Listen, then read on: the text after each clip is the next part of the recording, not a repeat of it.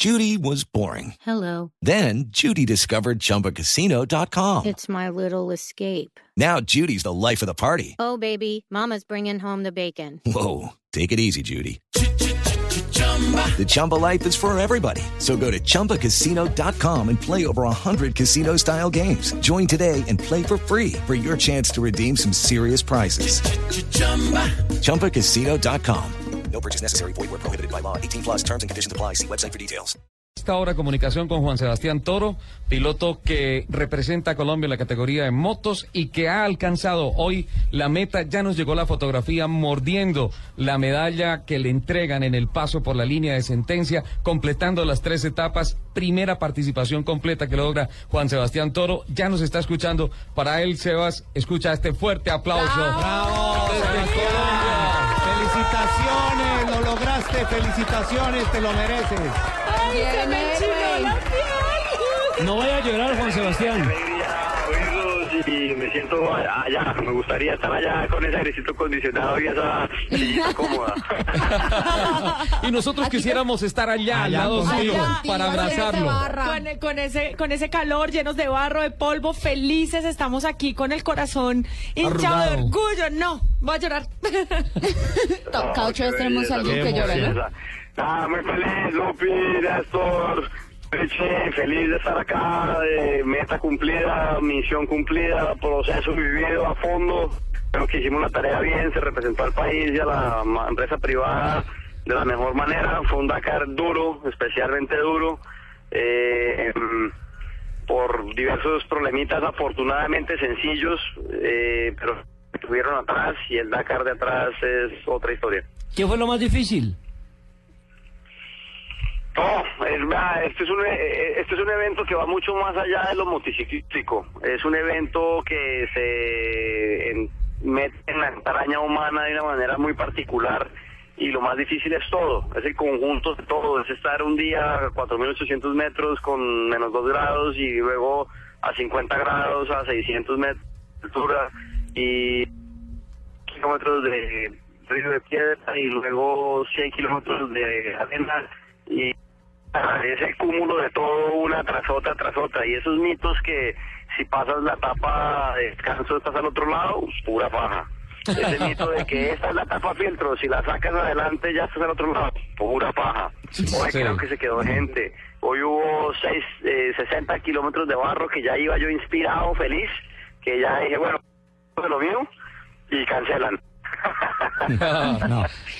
Pero bueno, así es la vida. Sebas, felicitaciones nuevamente, estamos muy orgullosos y yo que he seguido el esfuerzo que has hecho en los últimos tres años para poder hacer este logro que yo sé que es muy importante en tu vida eh, y que te ha costado sangre, lágrimas y un esfuerzo gigantesco y el apoyo de tu familia y obviamente muchos patrocinadores. Te vi caminando muy bien después de que volviste de Bolivia a, nuevamente a Chile. Y, y, Sí, y- y el te remate, vi- el remate fue excepcional. Los últimos la etapas segunda semana, la muy segunda bien. semana ¿Cómo te sentiste? ¿Cómo fue excepcional. eso? Sí, sí, yo, pues hablar de uno mismo es un poco complejo, pero yo yo soy una persona que, que, que siempre viene de menos a más en este tipo de carreras. Este tipo de carreras son de, de resistencia, de, de endurance, de desgaste, y, y a mí me entra el ritmo como después del tercer día. Los primeros días, y la verdad todos los días tuve dos problemas crónicos con la moto a nivel eléctrico y a nivel eh, de, fluido de gasolina y, y eso me hizo retrasar mucho. Eh, Era fácil de arreglar, era quitar un filtro, hacer un empalme directo, pero eso me, me, me, me, detenía y esa suma de, de, de, de pausas, eh, Dakar es como un monstruo que va a velocidad constante detrás tuyo con la boca abierta y si te dejas pillar, te comió.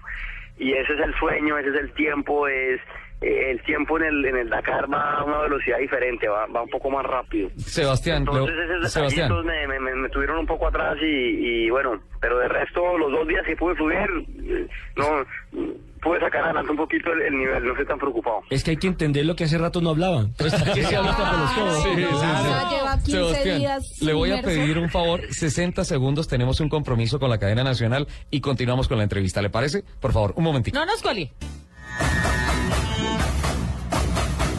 Ahora sí continuamos, 11.28, Sebastián, es esa, esa segunda parte del rally es ah, excepcional. La forma no solamente como vemos la progresión aquí en la pantalla, waypoint 5, waypoint 6, waypoint 7, no, es- y vas ganando una, dos, tres posiciones. Consecuencia, y lo veíamos, en competencia se mantenían los rivales, consecuencia de un ritmo absolutamente consistente cuando a muchas personas que pueden tener velocidad fallan en ritmo. Y en estas maratones el ritmo es Concentración fundamental. absoluta. Así es, Ricardo, así es, y como te digo, cuando pude fluir, que fueron dos días, sobre todo los días de Uyuni, que además climáticamente fueron difíciles para muchos, eh, ahí fue donde pude avanzar posiciones, eh, creo que un día logré avanzar como 15 posiciones, pero bueno, eh, el objetivo era terminar, se logró, obviamente en el ego le dan ganas a uno de ir un poco más adelante y luego cuando entiendes un poco más la dinámica de la carrera también es importante ir adelante para que la pista no esté tan rota, para que no te coja la noche tanto, etcétera, etcétera. Eh, pero bueno, objetivo cumplido y las enseñanzas también adquiridas, lo de mecánica, pues bueno, no no se pudieron arreglar, andaba sin sistema eléctrico, me tocaba correr el roadbook a mano, eh, se me acababa un tanque, se me acababa el tanque delantero de gasolina, me tocaba parar a sacarle gasolina al tanque trasero, vertirla en el delantero, eso pues me tomaba un tiempo. eh, y bueno, Sebas, pero de resto feliz, feliz. Sebastián, eh, cuéntanos cómo fue esa experiencia que tuviste que dormir una noche en el desierto. Y sol. Bueno, eh, en el cierre del día que llegábamos a Copiapó, teníamos 20 kilómetros de dunas antes de llegar a Copiapó.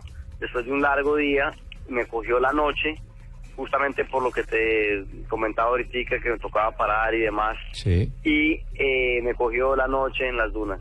Y Ah. pues las dunas de noche son en la regla del rally un no.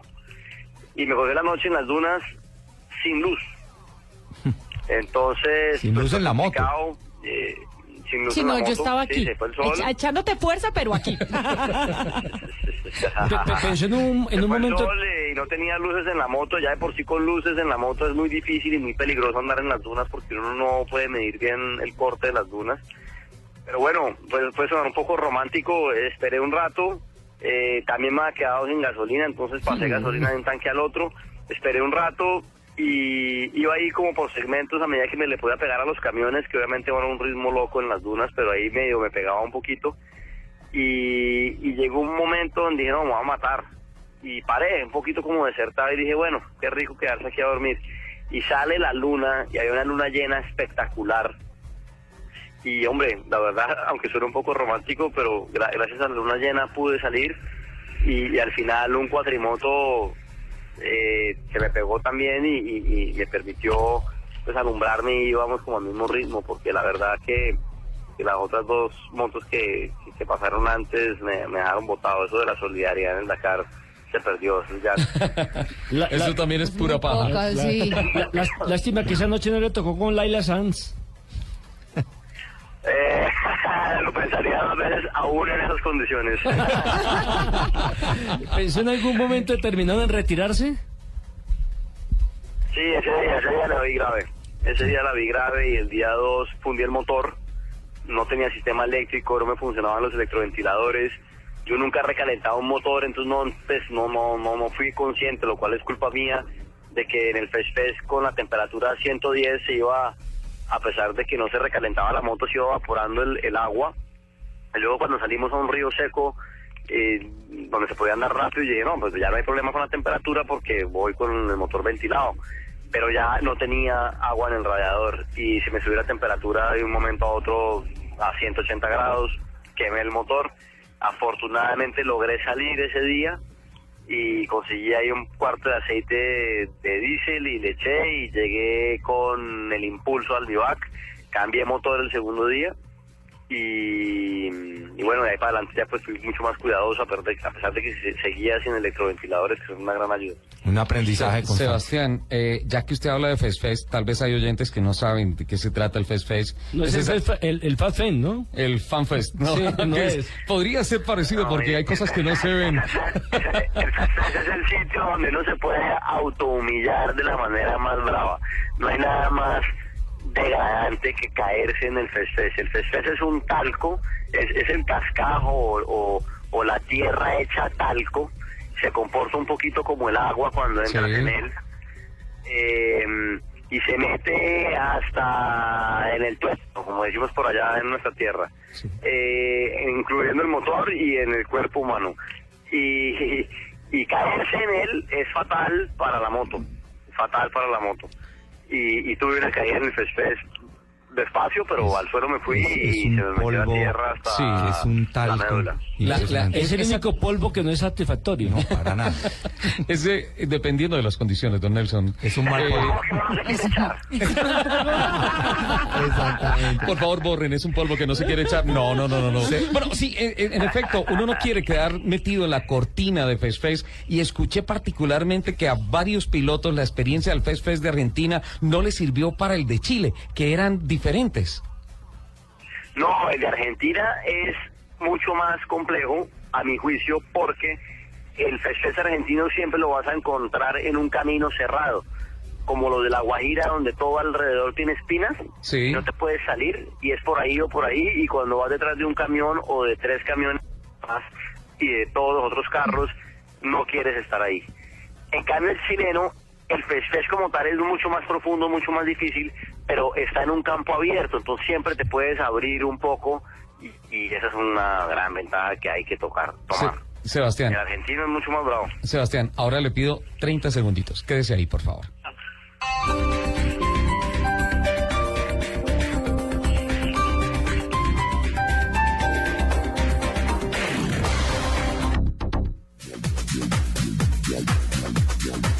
Sebas, eh, hay algo que nosotros los colombianos y, los que entendemos el, el- deporte del rally raid estamos supremamente orgullosos de esa hazaña que has logrado, que es una hazaña, ¿verdad?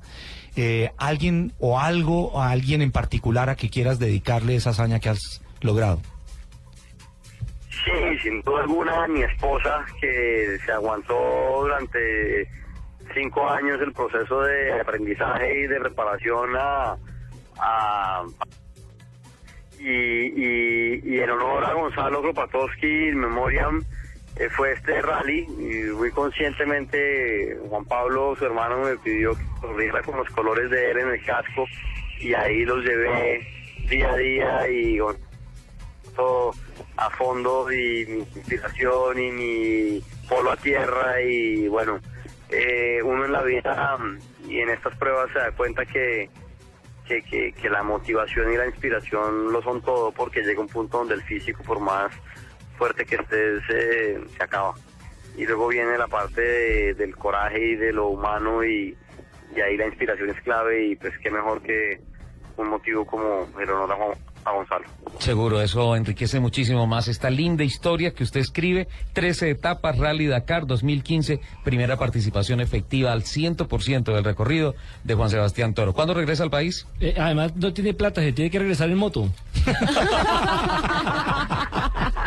7.200 kilómetros, pero eso ya es por Todo- carretera. Sí, pero todavía hay luna llena, tranquilo.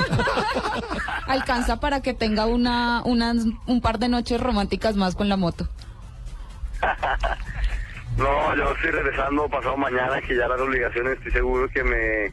Afortunadamente se me desconfiguró el correo y no, no he visto que ha pasado por allá, pero, eh, calma chicha seguro. Vale, Tiene, Sebas. tiene que venir a pagar los servicios porque Sí. no le cortan la luz en el apartamento. Se quedó sin luz en la moto y en el apartamento también. Eh, eh, Sebas, eh, de hoy en ocho, comprometámonos con los oyentes. Aquí, 10 de la mañana. Autos y motos para que, para que abra esa agenda y nos cuente una bitácora excitante. Encantado, hay mil historias, si tienen paciencia, con gusto irán saliendo y, y hay mil historias que van mucho más allá del motor. Quieren oírlas, estaremos felices de compartirlas. Felicitaciones, Sebas. Otra vez un aplauso. Un aplauso, para Sebas. felicitaciones. ¡Bravo, Toro! Arriba Colombia con Sebastián Toro. Felicitaciones, Sebas. Demostró que era un toro en esa motocicleta. sí. Ay, no, divino. Y los presentes en ruta también estuvieron presentes en, en el pensamiento ustedes. Un Qué toro bueno. de casta. Un abrazo. un abrazo, Sebas. 37. Qué alegría que este gran personaje, este gran colombiano, este gran piloto haya logrado concretar su sueño de terminar. Despídalo rápido porque me acaban los minuticos del celular.